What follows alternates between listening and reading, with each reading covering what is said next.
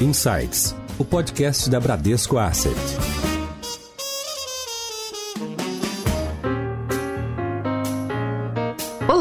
Bem-vindos a mais um episódio do Insights, o seu podcast semanal da Bradesco Asset. Eu sou a Priscila Forbes e hoje nós vamos conversar sobre tecnologia 5G. A tecnologia 5G promete tornar a internet mais rápida, mas ela é muito mais do que isso. Com maior capacidade, ela permitirá a adoção de carros autônomos e de máquinas automatizadas. É uma verdadeira revolução, mas o Brasil ainda não realizou um leilão para criar a infraestrutura e contratar o 5G. Para falar sobre isso, hoje nós chamamos chamamos o VP de tecnologia da TIM, o Leonardo Capdeville. Leonardo, seja bem-vindo ao Insights. Obrigado, Priscila. É um prazer. E nós chamamos de volta para essa conversa nosso head de renda variável, o Rodrigo Santoro. Oi, Santoro, bem-vindo de volta. Oi, Pri. Oi, Léo. É, obrigado pelo convite de novo, Pri. Prazer ter o Léo aqui com a gente. Acho que é um, um dos grandes especialistas aí do setor, com um super histórico. É um prazer receber ele aqui no nosso podcast. Bom, Leonardo, nós estamos há mais de um ano, a maioria das pessoas de empresas trabalhando em casa, imagino que seja o seu caso também. As crianças tendo aula em casa, então a banda de internet vem sendo cada vez mais demandada né, nas casas. É difícil fazer uma previsão, mas como você é um especialista, queria que você fizesse uma aqui. Vou te perguntar como é que vai ser a cara da internet no Brasil daqui a um ano. Bom, Priscila, de fato estou aqui nessa questão junto com vocês, né? Estou em home office, trabalhando de casa, meus meninos ainda estão com a escola à distância, então a gente passou a perceber, eu acho que toda a sociedade, o quanto que essa questão da conectividade é importante. Algo que antes era muito restrita a discussão é, em círculos, né, que eram mais voltados à tecnologia ou à telecom, agora permeia a sociedade como um todo. Se a gente olha de agora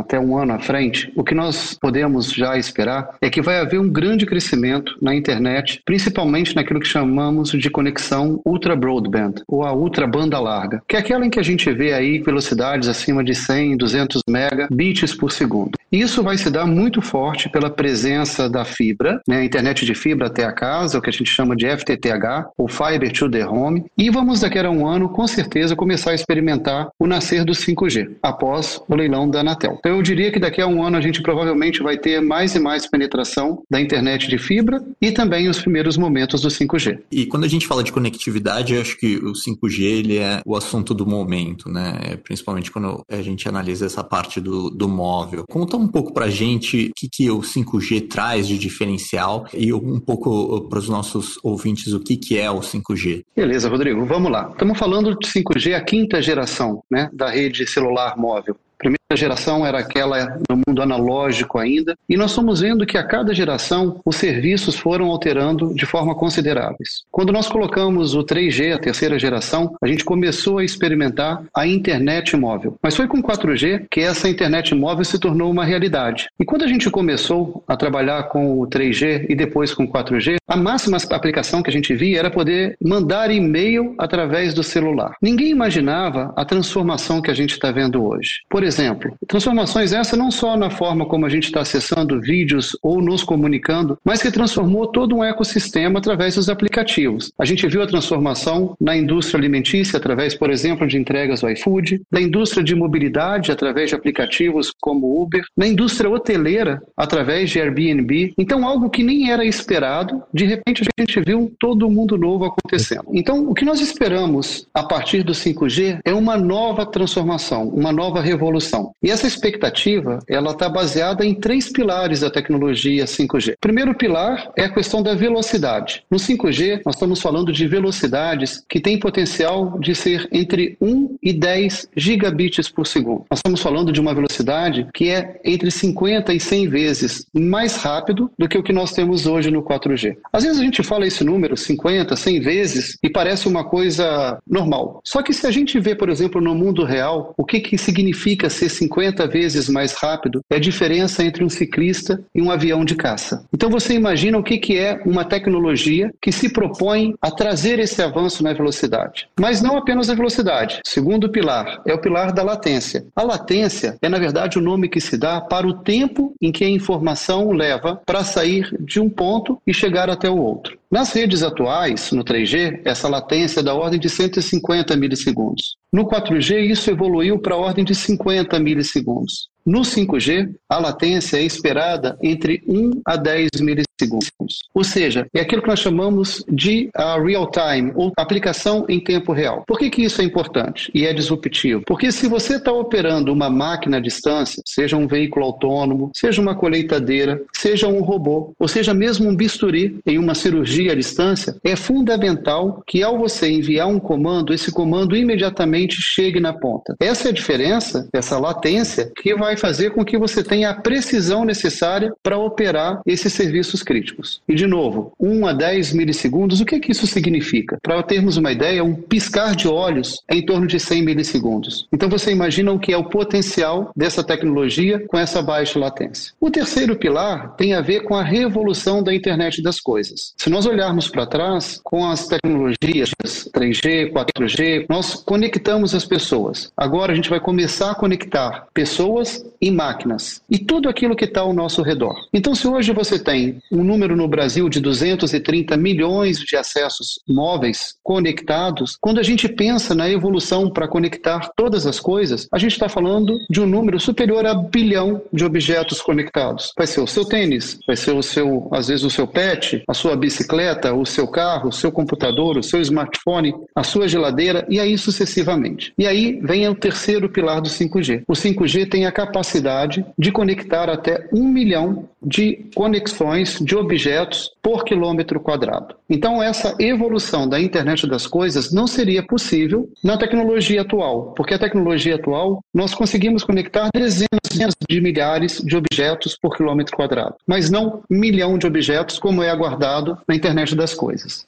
Perfeito. Leonardo, você deu ótimos exemplos ali de como o 4G primeiro revolucionou né, o setor de serviços, com hotelaria, com hospedagem, com transporte urbano, e o 5G traria também essa, como você explicou, esse real time que é tão necessário para atuação na indústria. Né? Você deu aqui o exemplo da medicina e da agricultura também. Falando de impacto do 5G na produtividade das empresas, o, o que, que você acha que a gente poderia esperar? Como é que ele vai? Você já citou esses exemplos aqui, né, da medicina e da agricultura, mas tem outros setores onde, sei lá, no setor industrial mesmo, onde o 5G vai trazer um impacto de produtividade? Tem, Priscila. Na verdade, primeiro, a gente pode imaginar e esperar transformar uma série de cadeias produtivas. Mas o bacana da tecnologia é que, uma vez que ela está disponível, ela sempre surpreende a gente. Os exemplos que eu citei são esses. Ninguém esperava essas transformações que aconteceram. Mas uma vez que a tecnologia foi disponibilizada, a imaginação humana foi longe e a gente deixou de ter o limite. É preciso a gente observar que o 5G, na verdade, a gente está falando de conexão. Então, o que o 5G vai permitir é que a gente possa conectar com uma excelente qualidade, com uma baixíssima latência, com uma altíssima velocidade, diversas coisas. Mas ele é uma plataforma. Não adianta simplesmente eu ter essa grande conectividade se não existe um ecossistema. E aí tem uma coisa muito interessante que está acontecendo, vamos dizer, no mundo atual, que são diversas tecnologias convergentes que estão aparecendo simultaneamente. Nós estamos falando de inteligência artificial, estamos falando de realidade aumentada, estamos falando de realidade virtual, estamos falando da indústria 4.0. Todas essas coisas precisam se conectar. E há um grande movimento que é aquilo que a gente chama de cloudification, que é, ao invés de eu ter que ter um grande potencial computacional na indústria, no setor de serviço, naquela empresa, tudo isso, inteligência artificial e todos esses benefícios benefícios começam a ser suportados na nuvem, em cloud. Só que para a nuvem funcionar bem, você precisa conectá-la. Então, se você for ver, nós podemos dizer que o 5G ele funciona como se fosse uma amálgama que vai estar tá fazendo com que essas tecnologias operem simultaneamente. Então, quando você passa a ter todas essas tecnologias disponíveis e você consegue conectá-las com a capacidade e a qualidade que o 5G promete, aí você tem esse ciclo transformacional. Em Foco. Quando a gente fala de 5G ou de móvel, a gente sempre lembra da questão das antenas, mas esquece que tem toda uma infraestrutura fixa por trás, né? Você precisa levar a fibra até a antena, precisa ter uma rede de qualidade fixa para trazer essa rede de qualidade móvel. E uma das discussões que a gente tem no 5G é a questão das antenas. Como você acaba operando em frequências mais elevadas, você tem uma necessidade muitas vezes de ter um número maior de antenas para ter uma cobertura mais próxima, né? E até um exemplo exemplo que eu sempre ouço que eu acho que é bem interessante para entender essa questão da frequência é a questão do som, né? É, o som grave ele tem uma frequência menor e você acaba tendo um alcance maior, né? Você consegue ouvir o grave é, numa distância maior, né? E quando a gente está falando do 5G, as, as, frequências disponíveis elas são frequências altas, que em teoria você teria que ter um número maior de antenas disponíveis para fornecer o serviço. Então, eu queria entender um pouco como é que vocês estão vendo isso na TIM, essa questão do desenvolvimento da rede fixa, de fibra até antena e agora com o 5G, essa questão do número de antenas. Perfeito, Rodrigo. O teu exemplo é muito bom. Eu costumo citar também, para a gente entender essa questão da frequência, na rádio AM e FM. Né? É, a gente sabe que a rádio AM ela pega muito mais longe, embora com uma qualidade não tão boa. A FM ela pega muito, ah, vamos dizer, uma, uma distância menor, mas com uma qualidade melhor. E isso tem a ver com a frequência que cada uma usa. Ou seja, quanto a gente tem mais alto a frequência, mais qualidade você tem, mas o alcance é menor. Esse é o exemplo da rádio FM. Na rádio AM, a frequência é mais baixa. Você consegue fazer, a frequência, desculpa, é mais alta. Você consegue fazer com que ela vá mais longe, mas a sua capacidade, a qualidade não é tão boa. No 5G, a gente está falando sobre ter muita capacidade. E para ter muita capacidade, você começa a trabalhar com essas frequências mais altas, o que significa que a cobertura não vai tão longe. E aí a forma que você tem de suprir essa questão da cobertura é colocando mais antenas. E Rodrigo, o segundo ponto que você tocou que é crucial. Quando a gente fala do 5G, a gente está falando de uma tecnologia wireless, uma tecnologia sem fio, né? Que vai da antena até o seu dispositivo, seu smartphone, ou seu notebook, ou seu carro. Entretanto, essa antena precisa estar conectada com todo o ecossistema. E essa conexão, ela é feita através de fibra. Aliás, a fibra tende a ganhar um espaço cada vez maior no investimento das operadoras, porque de certa maneira a fibra ela é agnóstica ao serviço. Nós usamos a fibra para fornecer o serviço de ultra banda larga fixa, né, no FTTH. Nós usamos a fibra para conectar as antenas, aquilo que a gente chama de backhaul, e nós usamos a fibra para conectar cidades, que é o backbone, ou até mesmo países. Então nós vamos ver cada vez mais um investimento crescente na fibra, que é o que vai dar o grande suporte para a conexão das antenas, que por sua vez conectam o mundo 5G até o usuário. Léo, aproveitando esse ponto, com 5G a gente consegue levar uma banda larga de qualidade para locais talvez um pouco mais afastados. Isso já teve um passo importante com o 4G, mas o 5G ele traz ainda uma qualidade melhor, talvez até democratizando um pouco esse acesso, levando uma internet de qualidade para em alguns lugares onde que a fixa é, você necessitaria de um investimento muito elevado. Então eu queria entender um pouco como é que vocês veem essa questão do 5G para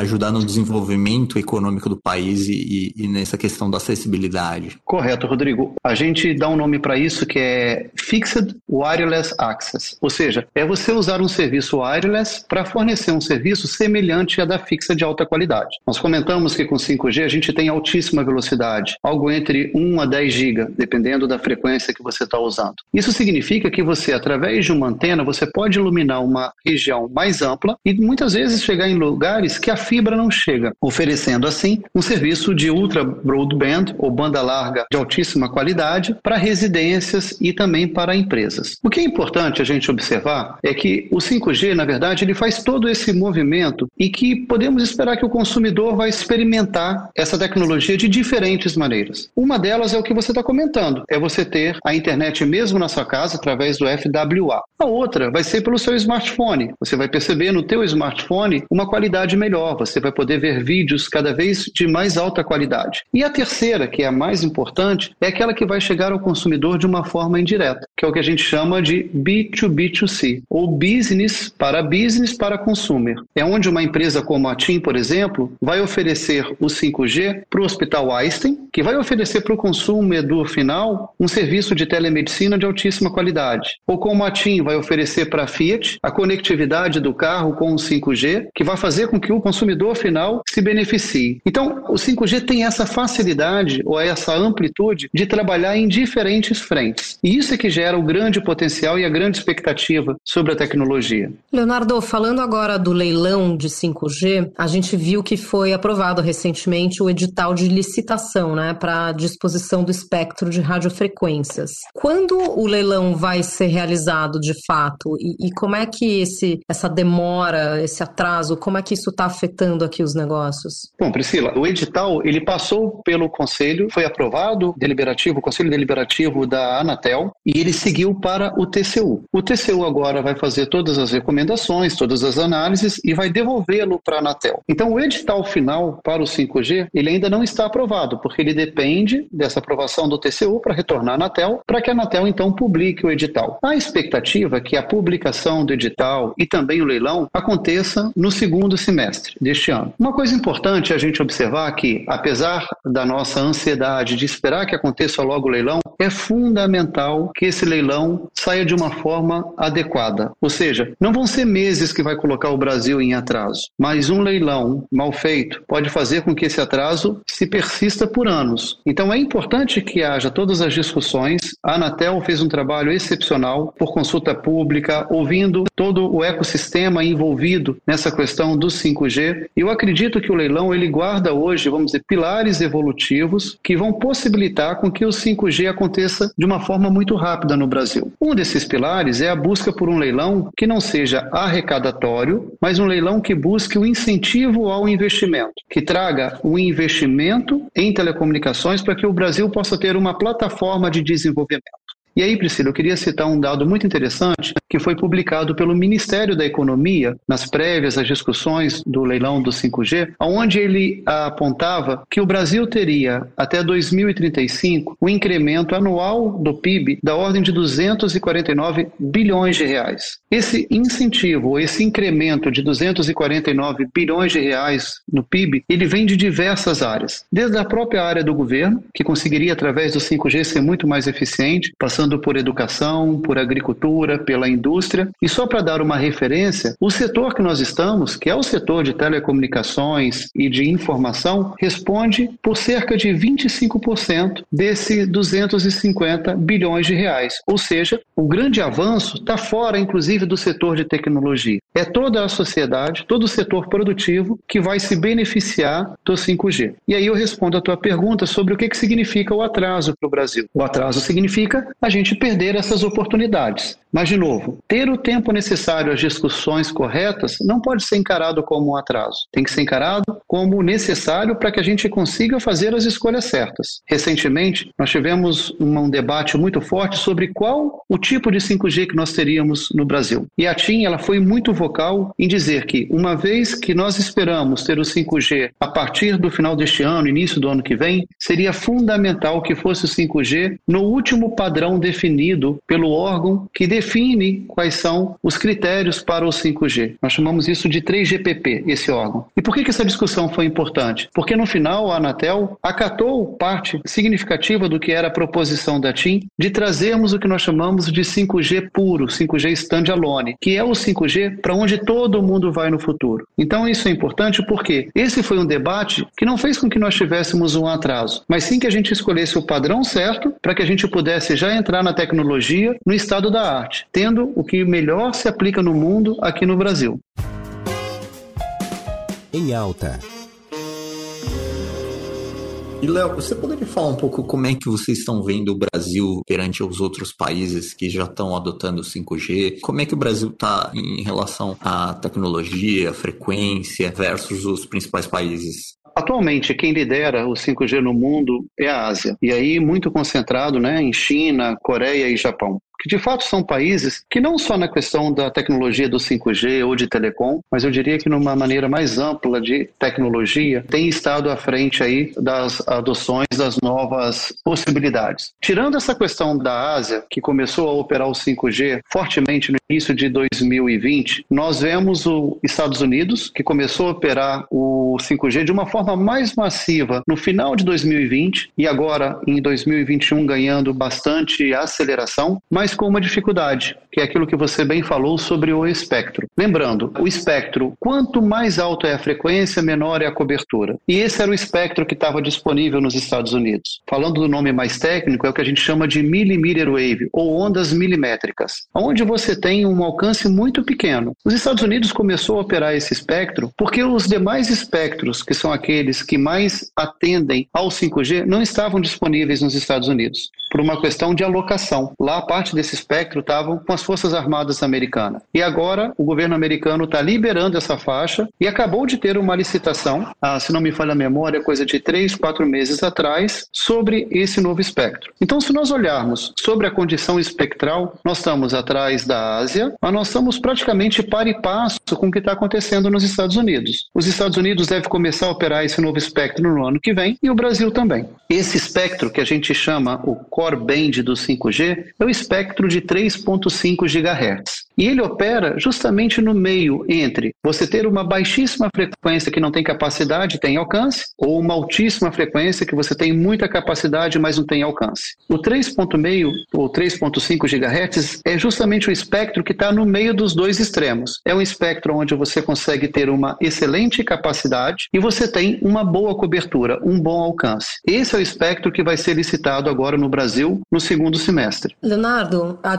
é uma empresa multinacional, né? Tá, tá presente originalmente italiana, mas está presente em, em diversos países. Qual que é a relevância do Brasil para TIM e quais as oportunidades que vocês enxergam aqui? Perfeito. Bom, a TIM é hoje o principal motor de crescimento em receita EBITDA do Grupo Telecom Itália. Então, aqui já denota qual é a importância que nós temos na nossa operação no Brasil para o grupo. Atualmente, a TIM Brasil já corresponde a cerca de 50% do market cap do Grupo Telecom Itália. E se nós olharmos o mercado brasileiro, o mercado brasileiro é hoje o quinto mercado mundial em número de acessos móveis. Então, nós somos o quinto maior mercado do mundo em acessos móveis. E o décimo segundo, se nós considerarmos a receita, ou seja, nós temos um público que acessa o serviço muito relevante, mas sofremos um pouco na receita, nos colocando em décima segunda posição. Esse é o grande potencial que o Brasil tem. É um país que tem um mercado interno bastante significativo e que tem um potencial de crescimento econômico inegável. Agora, do outro lado, nós temos fortes desafios a vencer no Brasil. E talvez o principal dele é a questão relacionada aos impostos, à taxação. Eu não sei se é do conhecimento de todos, mas isso é um dado que inclusive a própria Anatel divulgou. O imposto sobre a banda larga fixa no Brasil é o maior do mundo. O imposto sobre o serviço móvel no Brasil é o quarto maior do mundo. Então, se de um lado nós temos esse grande potencial, do outro lado nós temos esse grande desafio de num país onde nós temos uma receita relativamente baixa comparado com outros países do mundo. Nos Estados Unidos, por exemplo, a receita média por usuário é da ordem de 50 dólares. No Brasil é em torno de 20 reais. E além disso, nós temos essa componente do imposto que sobretaxa muito a questão das telecomunicações telecomunicações no Brasil. Algo que precisa ser repensado, porque telecomunicações deixa de ser uma questão supérflua para virar uma questão de competitividade. Ou seja, hoje, se você não tem acesso às telecomunicações, você pode estar sendo alejado, por exemplo, do estudo, ou de um serviço de saúde de qualidade, ou daqui a pouco de uma produtividade adequada, ou de uma visão de negócio que poderia te ajudar a alavancar ainda mais o teu pequeno ou médio negócio. E aí, quando a gente pensa na questão tributária, na questão de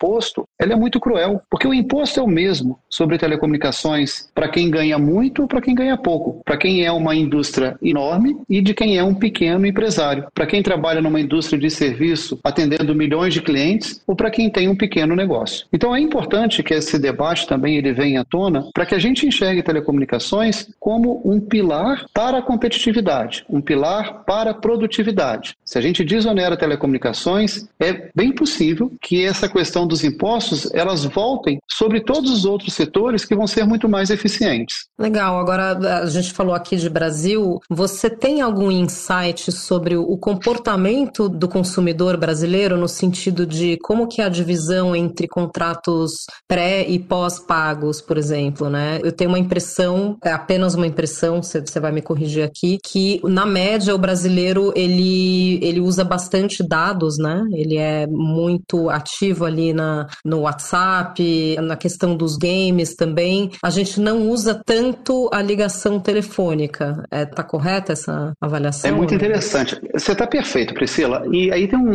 uma característica interessante do brasileiro, e é o Brasil com seus paradoxos, né? Mas se a gente observa, o brasileiro, ele é um nativo digital. Se a gente pega, por exemplo, é, entre WhatsApp, Instagram e Facebook, nós estamos entre os três países que mais consomem rede social no mundo. Se nós, nós olharmos, por exemplo, o uso do Uber, São Paulo, até antes da pandemia, era a capital onde mais se usava Uber no mundo. Então, quando você observa, o brasileiro ele tem essa facilidade de adotar a tecnologia digital, ou seja, o brasileiro ele já está pronto. Isso pode parecer óbvio, mas não é. Se você pega, por exemplo, na população europeia, existe uma dificuldade danada, parte pela idade, mas parte até pelo conservadorismo, de adotar todas essas novas ou essas inovações digitais que a gente vê. Então nós temos um mercado que ele é muito ávido a esse consumo. E o que a gente está vendo é que cada vez há uma migração do plano pré-pago para os planos pós-pagos. E aí a gente tem um elemento que a gente chama de híbrido, que fica no meio dessa fronteira, que é o chamado plano controle, que é, na verdade, um plano recorrente, como é um plano pós-pago, mas que tem uma característica pré-pagada, ou seja, primeiro você paga para depois você utilizar, mas você tem aquela tarifa todo mês e você não depende de fazer a recarga. Então, de certa maneira, o mercado ele tem se adequado a essa realidade do consumidor brasileiro. Um outro exemplo interessante que está acontecendo no Brasil agora é a questão do mundo de fintechs. A gente vê que as fintechs, os novos bancos digitais, tiveram uma penetração gigante. Ah, o uso de app no setor bancário já é uma realidade. E agora com o Pix, o crescimento do Pix surpreendeu inclusive o próprio Banco Central. Então, é voltando um pouco àquela minha fala de que o brasileiro é um nativo digital.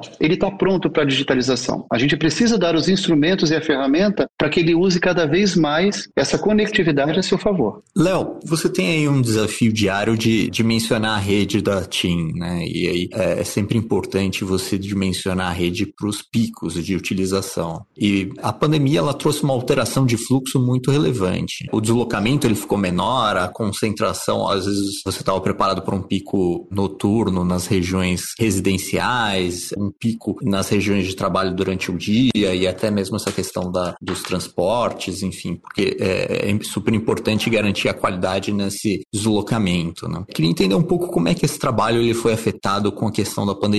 Vocês tiveram que redimensionar a rede para atender melhor essa demanda adicional? Como é que vocês trabalharam dentro da pandemia nesse redimensionamento de rede? Boa pergunta, Rodrigo. Na verdade, eu poderia citar a questão da pandemia em dois momentos, né? No primeiro momento, em que a gente teve um isolamento social mais forte, o que nós observamos é que o volume de tráfego de dados fixo, né, da nossa banda larga fixa, cresceu muito, cerca de 30, 35%, e na banda larga móvel, ele se manteve estável. Mas ele se manteve estável de uma característica diferente. Como você mencionou, aquele tráfego que estava no centro das cidades, ele começou a se deslocar para a periferia, para as regiões domiciliares. Ao mesmo tempo, a gente percebeu que parte da população deixou ou começou a usar menos o acesso móvel, acesso 4G, porque ficou mais tempo no Wi-Fi. E outra parte, que não tinha acesso ao Wi-Fi, passou a usar mais o serviço celular. Então, nesse sobe e desce, eu diria que nesse primeiro momento a gente viu uma instabilidade no consumo. Mas apesar de estável, um estável diferente do que era antes, tanto na questão das áreas de utilização, como nessa diferença diferença de perfil, onde uns passaram a usar muito mais e outros passaram a usar muito menos porque estavam no Wi-Fi. Na segunda etapa da pandemia,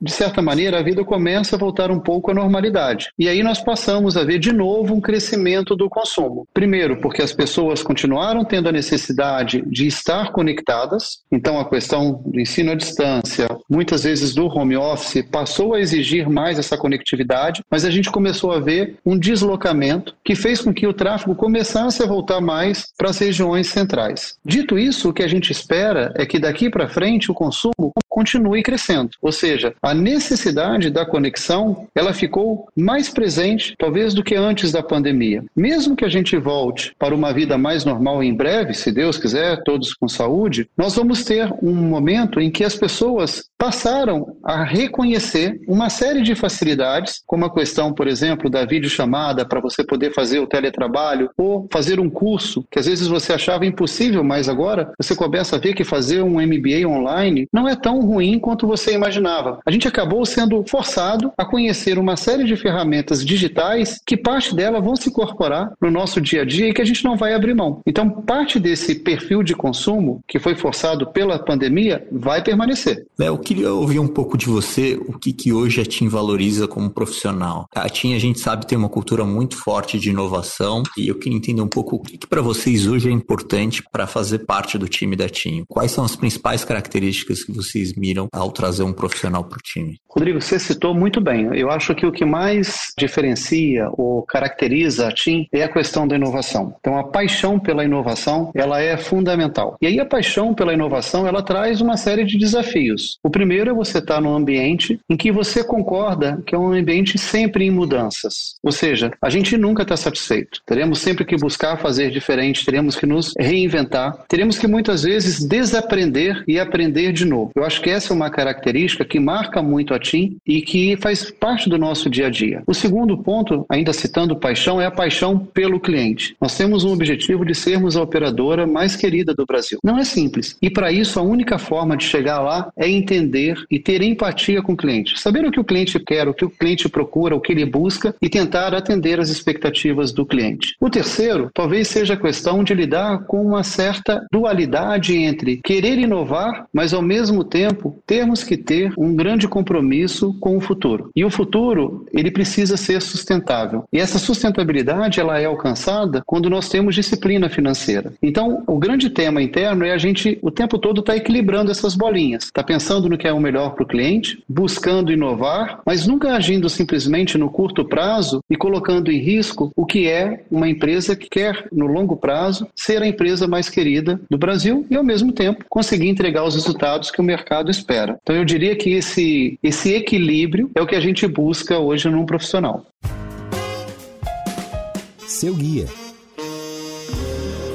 Bom, a gente vai chegando ao final do nosso episódio, mas não sem antes fazer uma das nossas tradições do Insights, que é pedir aos nossos convidados dicas de leitura. Não precisa ser necessariamente ligado à tecnologia, pode ser algo uh, sobre negócios ou, ou mesmo ficção ou, ou, outras dicas culturais que você queira compartilhar aqui. Priscila, mas eu vou ficar um pouco no óbvio aqui, de falar um pouco de tecnologia, porque, de certa maneira, nós que estamos lidando com a tecnologia do dia a dia, dia, a gente talvez perceba com um pouco mais de detalhe o quão próximo a gente está de uma grande transformação. Eu sou fã dos livros do Homo Deus, Homo Sapiens, do uh, Yuval, que traz ali uma análise fantástica, inclusive colocando alguns riscos que a gente tem com toda essa adoção da tecnologia, da inteligência artificial, e eu acho que é bem interessante enquanto reflexão. Mais recentemente eu li um que me chamou muita atenção, que é O Futuro é Mais Rápido do que Você Pensa, do Peter Diamond que é o criador, um dos fundadores da Singularity University. Uhum. E ali ele fala justamente sobre essa questão das tecnologias emergentes. Essa questão da tecnologia emergente, ela nunca acontece em uma única área. Ela é um conjunto de tecnologias que estão acontecendo simultaneamente, mas que no final se convergem. E eu volto a dizer que o 5G para a gente é o amálgama dessa convergência, é o que vai fazer com que essas coisas aconteçam. E quando você lê esse livro, te surpreende que coisas que te parecem muito distantes, na verdade, já são em realidades hoje em vários laboratórios ao redor do mundo. E de certa maneira, às vezes essas tecnologias vão chegar e a gente nem vai perceber. Então foi um livro que me deixou bastante, ah, vamos dizer assim, com a curiosidade aguçada de entender essa transformação que está acontecendo. Muito legal a dica. Bom, nós conversamos hoje com Leonardo Capdeville, VP de tecnologia da TIM. Leonardo, muito obrigada pela sua presença aqui no Insights. Um prazer enorme, Priscila. Muito obrigado pelo bate-papo, a você, ao Rodrigo. Foi prazeroso estar aqui trocando ideia. Eu agradeço também Rodrigo Santoro, nosso head de renda variável aqui da Bran. Santoro, obrigado por mais uma participação no Insights. Obrigado, Pri. Obrigado, Léo, de novo pela participação. É sempre um grande aprendizado. E vocês já sabem, toda semana tem um episódio novo no seu Insights. Tchau, até a próxima.